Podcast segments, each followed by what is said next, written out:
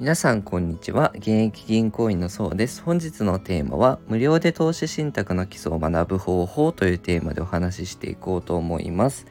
皆さんの中ではねあの投資信託興味あるけど何から勉強したらいいかわかんないとかね用語の意味がわからないとかあと書店に行ってもねどの本買ったらいいかわかんないっていうケースもあるかなと思うんですよね。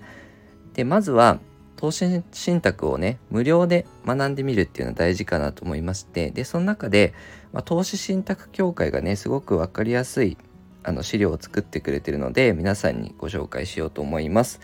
で投資信託協会がですね分かりやすい投資信託ガイドっていうこれはま2021年に改定になってるんですけど作ってくれてましてで投資信託とはっていうところからまあ、非課税制度だったりね NISA だったり確定拠出年金積立 NISA とかあとはこうどうやって購入すればいいのとか口座開設から代金受け取りの流れが学べたりとかすごいイラストもあって分かりやすいのでまあ基本的なことはね大体これでカバーできてるんじゃないかなと思います。で私も実は新人の時この投資信託協会の投資信託ガイドを使って勉強してたんですね。投資信託。でさらに深めたいなってなってから書籍を購入してあの深めていったんですけどあとはその実際にね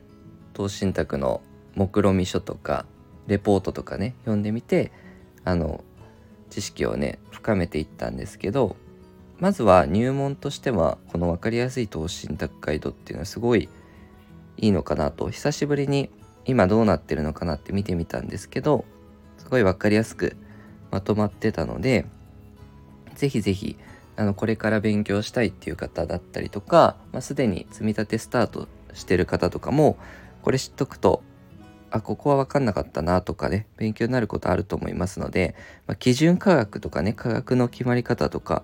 算出方法とかねこう難しかったりするので、まあ、それはどういう計算式でやってるのかなとかね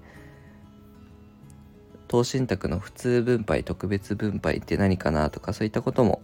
ちょっとイラストでケースごとに分かれてるのでぜひぜひ参考にしてみていただければと思います。このように資産運用に役立つ情報を定期的に配信してますので、よかったらチャンネルの方、フォローよろしくお願いいたします。本日は以上です。ご視聴いただきありがとうございました。